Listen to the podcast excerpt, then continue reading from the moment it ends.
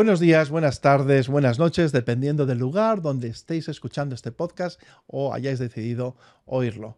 Es un placer teneros aquí, futurólogos empresariales, y aquí tenemos otro episodio de Futurología Empresarial, en el cual vamos a ver el final de la entrevista con Javier Gastón, fundador y CEO de Democratest, que emitimos la semana pasada. Eh, estoy seguro que la vais a disfrutar muchísimo eh, sigue aportando claves y muchos insights de lo que fueron sus experiencias, tanto de éxito como de fracaso, y elementos imprescindibles para lo que es la práctica de futurología empresarial. Además de la última pregunta, que no tiene desperdicio, es el libro que le agita el piso. Gracias por estar aquí y pasamos a la entrevista. Eh, retomamos donde te has quedado. Pero muchas veces hay una diferencia entre lo que es hacer un negocio a formar empresa. Aquí hablamos de futurología empresarial, de lo que fue tu capacidad para anticipar una oportunidad, pero no te convertiste en oportunista económico, como hubo mucha gente en ese momento, ¿eh? que lo que vio fue un, oportunismo económico. Realmente beneficiarse del momento, ¿no? Eh, conozco a alguien que tiene mascarillas, las compro, las revendo, da igual los precios, ¿no? Pero me saco aquí una, ganancia. Tú podrías haberlo hecho con los, con los test, pero en lugar de caer en oportunismo económico, aplicaste realmente, convertiste en futuro empresarial. Anticipaste y decidiste crear creación de valor. ¿Cuál es la diferencia para que alejarse del oportunismo económico y realmente ser un, practicante de futurología Precisamente, Jesús, yo creo que el éxito de nuestra iniciativa fue precisamente enseñar que no queríamos aprovecharnos de la situación. Es decir, em, como te digo, nos llamaba gente que nos que ponía en cuestión que lo que le íbamos a vender eh, realmente fuera real, ¿no?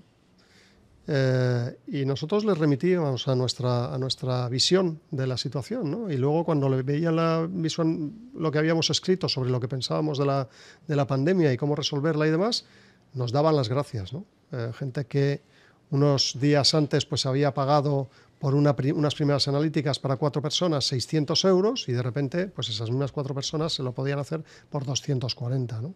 Nos hubo, hubo, momentos de mucho agradecimiento y, también de cierto drama también, ¿eh? porque aquello era, había gente que se hacía la prueba, que salía positiva, que luego le ingresaban, que estaba a punto de, de morirse y demás, o sea que... Pero yo creo que al final eh, parte del éxito precisamente, precisamente es haber hecho las cosas con, el ánimo de ayudar y al final yo siempre digo una cosa, eh, aquí estamos para hacer sostenibles las empresas, es decir, las empresas tienen que tener un, recorrido y tienen que ser rentables, porque si no hay un riesgo, digamos, de sostenibilidad de la empresa, hay que pagar las nóminas, es decir, eh, eso es importante. Pero em, o sea, la empresa tiene que tener un, sentido eh, mm, ético de las cosas. Eh, y, en este caso, pues el éxito vino porque yo creo que fuimos capaces de resolver muchos problemas y que la gente además fue haciendo boca a boca de esta solución que estábamos proponiendo, que era real que la estaban utilizando, que funcionaba, que además éramos rápidos, que además éramos eficaces y que además éramos, era un servicio de calidad. Eh, si no llegamos a hacer eso bien, si no lo llegamos a hacer eso bien, no hubiéramos tenido el éxito que tuvimos. Y de hecho, nosotros teníamos un modelo en el que con pocas analíticas prácticamente no ganábamos dinero, siempre había un pequeño margen de, operativo, ¿vale? Pero solo ganábamos dinero realmente si éramos capaces de resolver muchos problemas. De hecho, eh, uno de los objetivos que teníamos era bajar todavía más el precio y lo hicimos en el año 2022. O sea, eso, lo tenías como un KPI. ¿eh? Sí, sí, para, nosotros era, eh, era, un, era una... Y, y, yo recuerdo en la empresa porque empezaban a bajar las ventas cuando nosotros aplicamos esto, ¿no? Y dije, mira, nosotros hemos cumplido una función y vamos a seguir cumpliendo una, función. Ya empezaba a dejar de ser eh, necesario y podíamos haber dicho, oye, pues nos mantenemos en nuestra zona de confort, con esto seguimos ganando dinero, eh, tal. No, no. O sea, hubo un momento en el que eh, bajamos a los límites de, pues, del principio, donde prácticamente no ganábamos dinero con ello.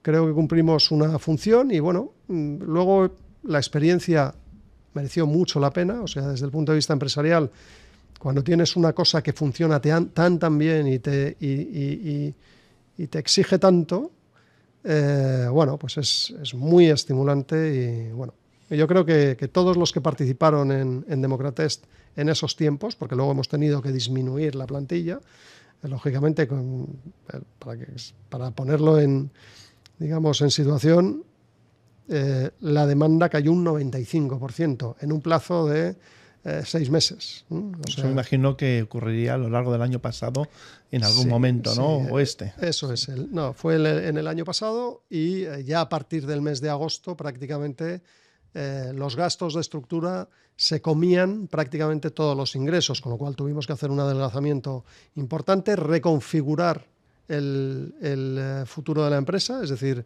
ya desde finales del 2021 eh, nos dimos cuenta de que esto tenía un final y que por lo tanto lo que había que hacer es planificar para el futuro si queríamos tener un, futuro en este sector. ¿no? Por, dónde fuisteis? Porque aplicasteis de nuevo futurología empresarial, ¿no? Sí. Eh, en lugar de decir, bueno, oye, me ha ido fenomenal, voy a disfrutar el éxito, que podías haberlo hecho perfectamente, te habían dado eh, un éxito empresarial, un éxito económico, decir, hasta aquí, ¿no? No, eh, o sea, creo en esto y ¿dónde está la apuesta ahora? ¿Cómo anticipo lo siguiente de lo siguiente? Bueno, al final es un proceso de adaptación al cambio, es decir, es, es un proceso natural porque dices, oye, si yo quiero seguir, aquí ha habido un equipo de gente muy valiosa que nos ha ayudado a llegar hasta donde estamos, vamos a intentar hacer algo para mantener ese, valor añadido, es decir, tienes un equipo de gente valiosa y te ayudan a recorrer un camino y de repente se trunca ese camino y dices, sí, ¿qué hago? Prescindo de ellos, me dedico a seguir con mi otra empresa o a disfrutar de lo ganado, entre comillas, ¿no? Em, o, ha puesto una parte de lo ganado para seguir, aunque ahora pues la estructura se coma parte, buena parte, si no todo, o tengas pérdidas. Y entonces lo que iniciamos fue un, proceso de, reconfiguración de productos, de productos relacionados con lo que estábamos haciendo.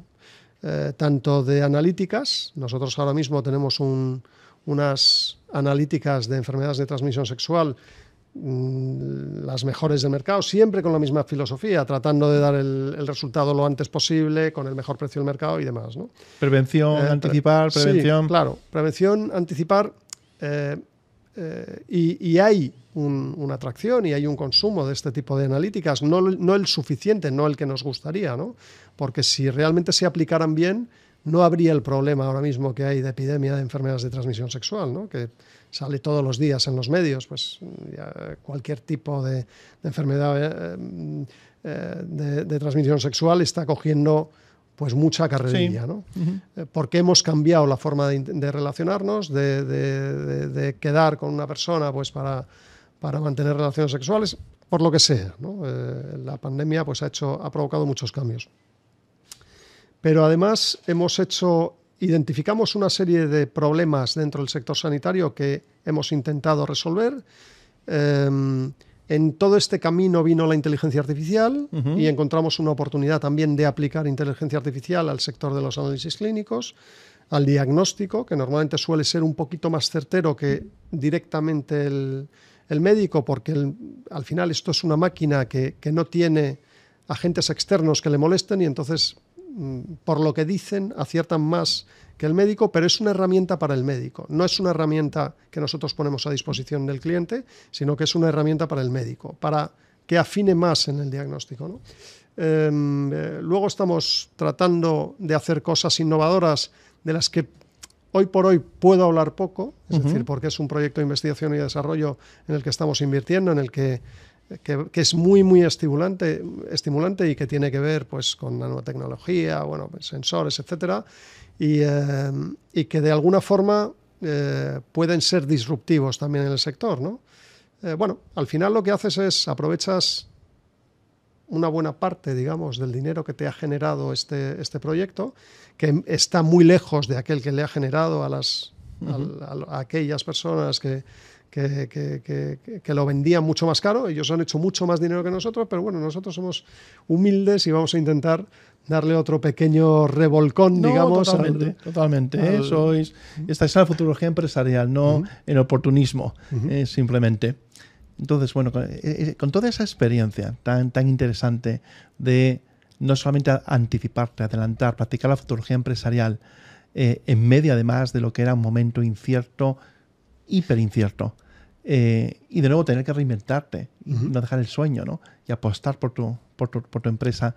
¿Qué, ¿Qué características eh, crees que son fundamentales para, para hoy día practicar la fotografía empresarial desde, desde tu, experiencia? Esa capacidad de ser sociólogos empresariales, anticipar esa tendencia de mercado antes que el resto.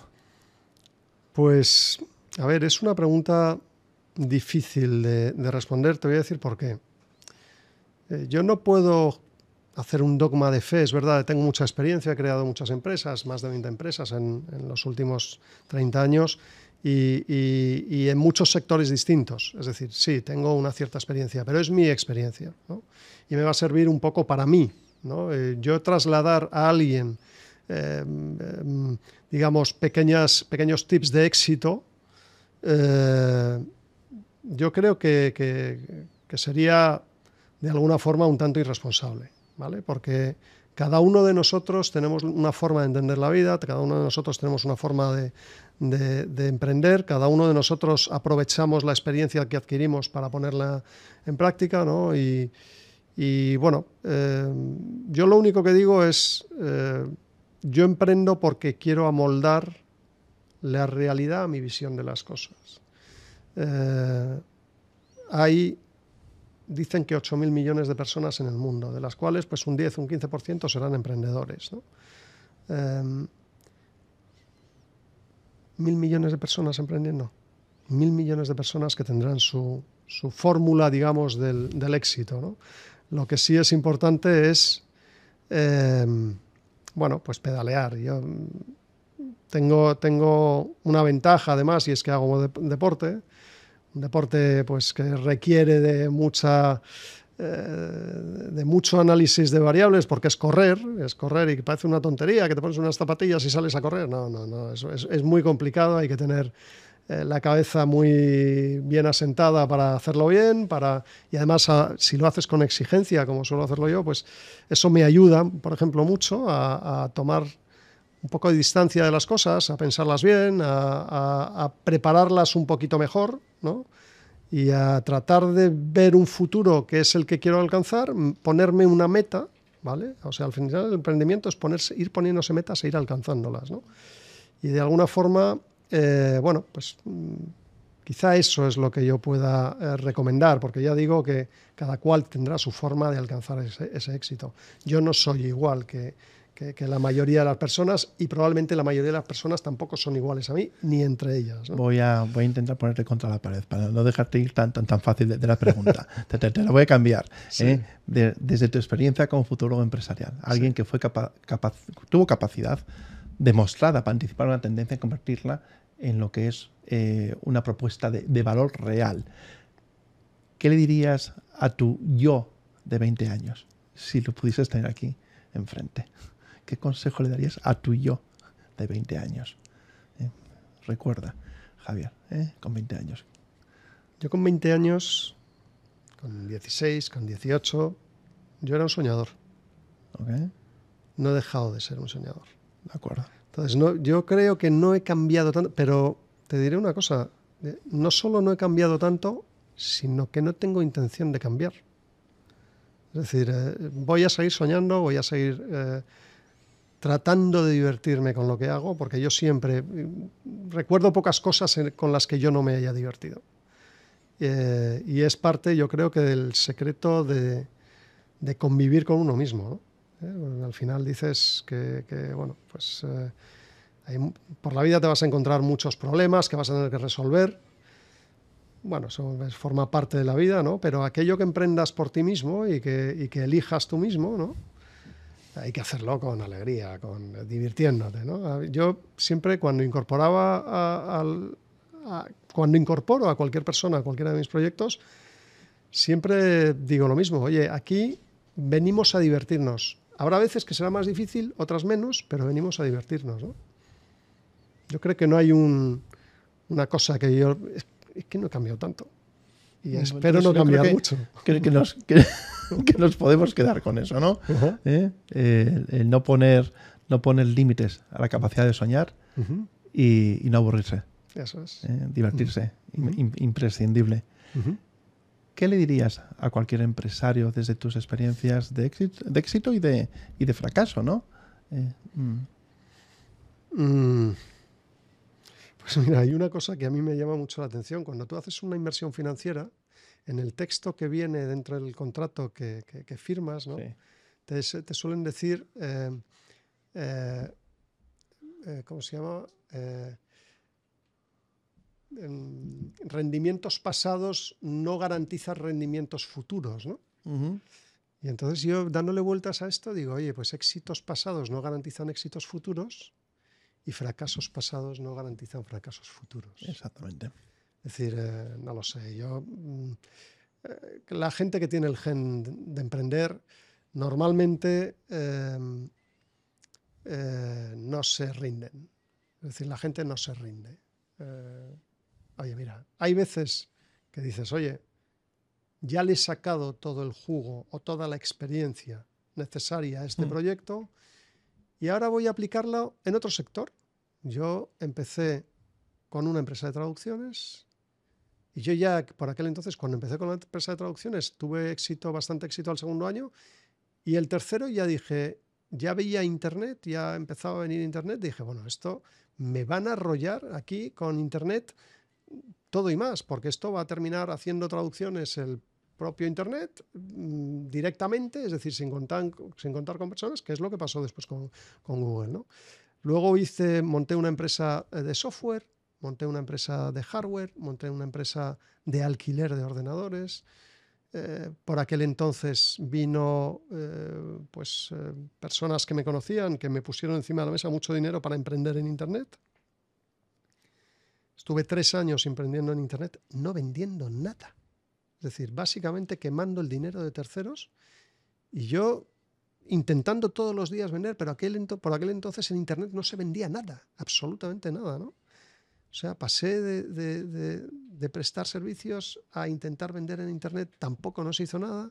Luego monté una empresa de, comunicación, bueno, de, prensa gratuita, también eh, vendí mis participaciones, que es la única vez que he vendido las participaciones de mi empresa, Monté una empresa de hostelería, un, proyecto de, restauración de alimentación equilibrada.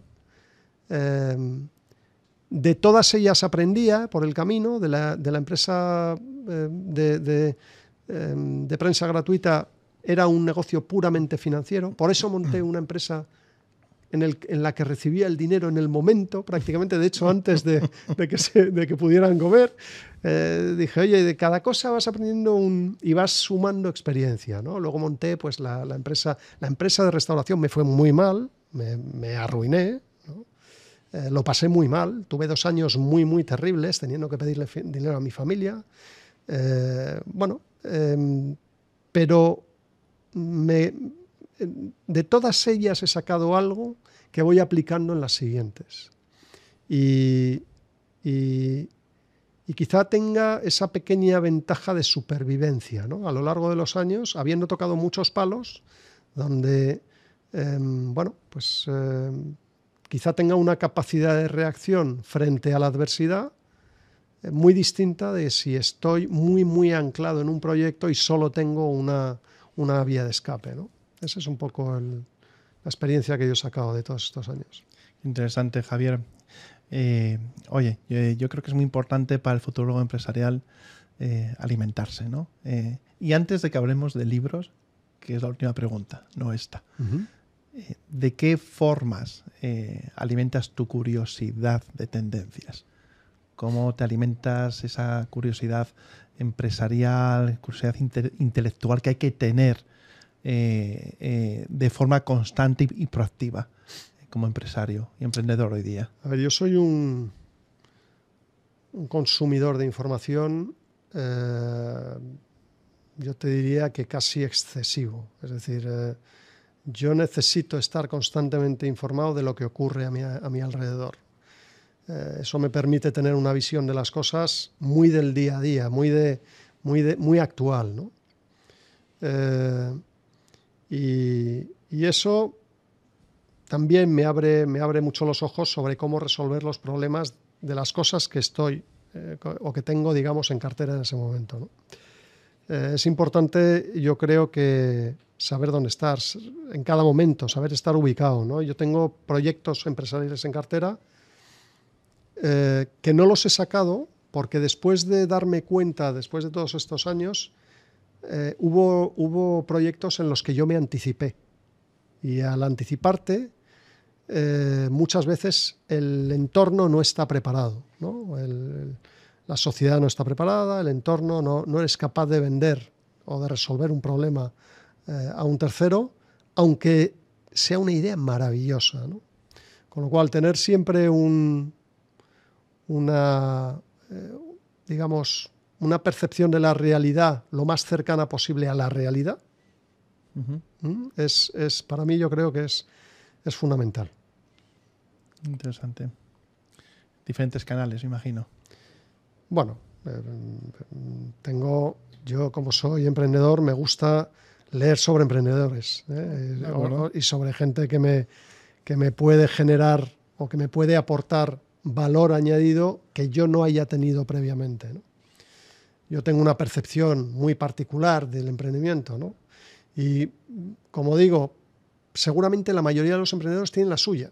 Yo no, no, pero hay veces que hay gente que te aporta cositas. Y, bueno, pues eh, eh, leyendo libros de emprendimiento, leyendo libros de, de tu propio sector, o sea, de, no solo de emprendimiento, sino pues de, nosotros estamos con analíticas, eh, analíticas que hacemos de muy distinto tipo y tenemos un consejo, un consejo asesor médico. Ese consejo asesor médico nos orienta sobre el camino eh, que nosotros deberíamos eh, emprender, pero no quiere decir que emprendamos en ese camino. Quiere decir que evaluamos. Evaluáis. ¿no? Uh -huh. y, y, lees libros pues, sobre los, mm, los sistemas de medición de glucosa, por ejemplo, ¿no? Eh, eh, y, y, o, o, sobre otro tipo de sensores o de mm, proyectos digamos, de ayuda, pues eh, ahora estoy leyendo un libro de ayuda a personas discapacitadas, ¿no? de proyectos, digamos, tecnológicos orientados a, a, personas discapacitadas. O sea, al final te vas empapando un poquito de, de tu sector y, y, bueno, el mix hace, hace cosas o te da, digamos, resultados interesantes. Resultados interesantes. Uh -huh. Qué bien, qué bien. Bueno, vamos a la, a la última pregunta. Uh -huh.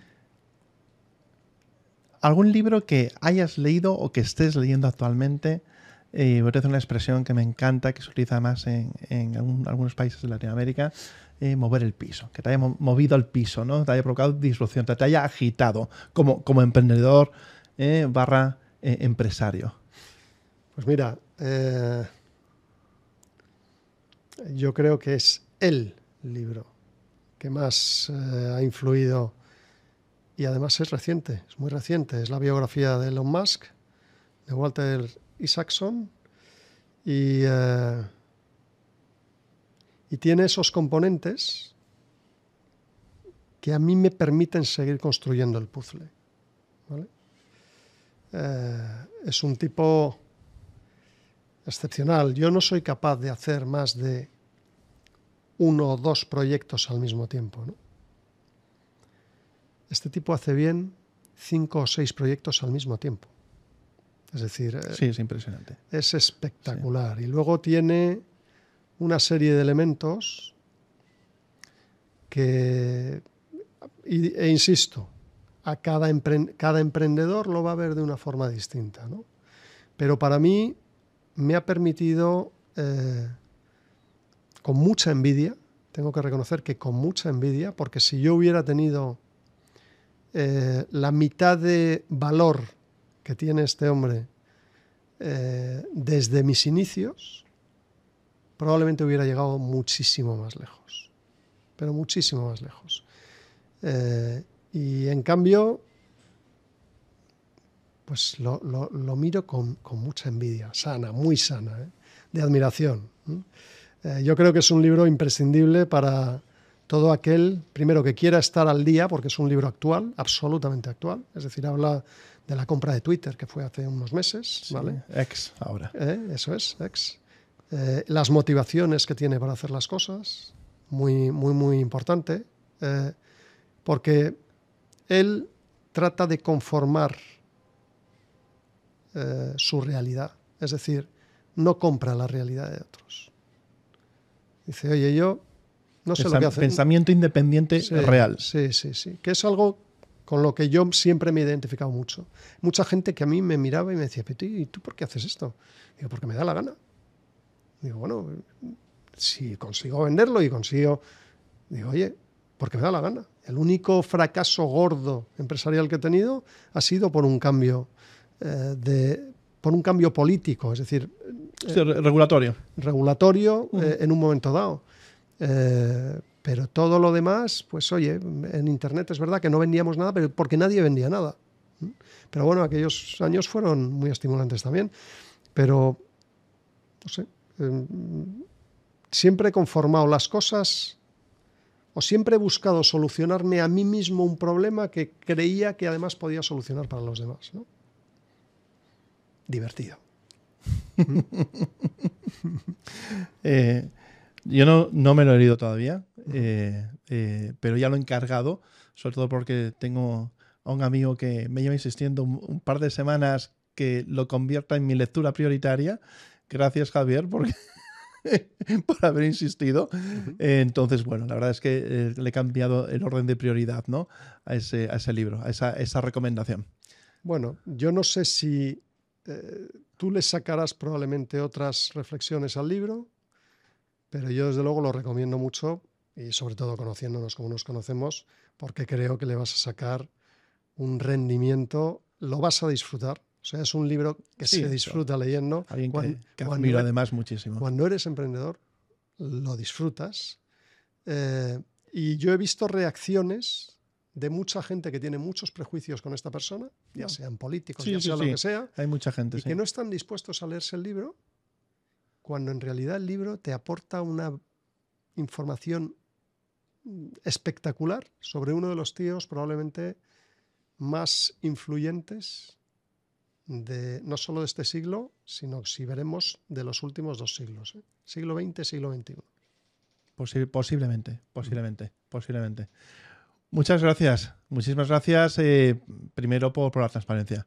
Eh, bueno, la verdad es que eres así, cuentas las cosas sin, sin, sin, hacer, sin dejar lugares ocultos, ¿no?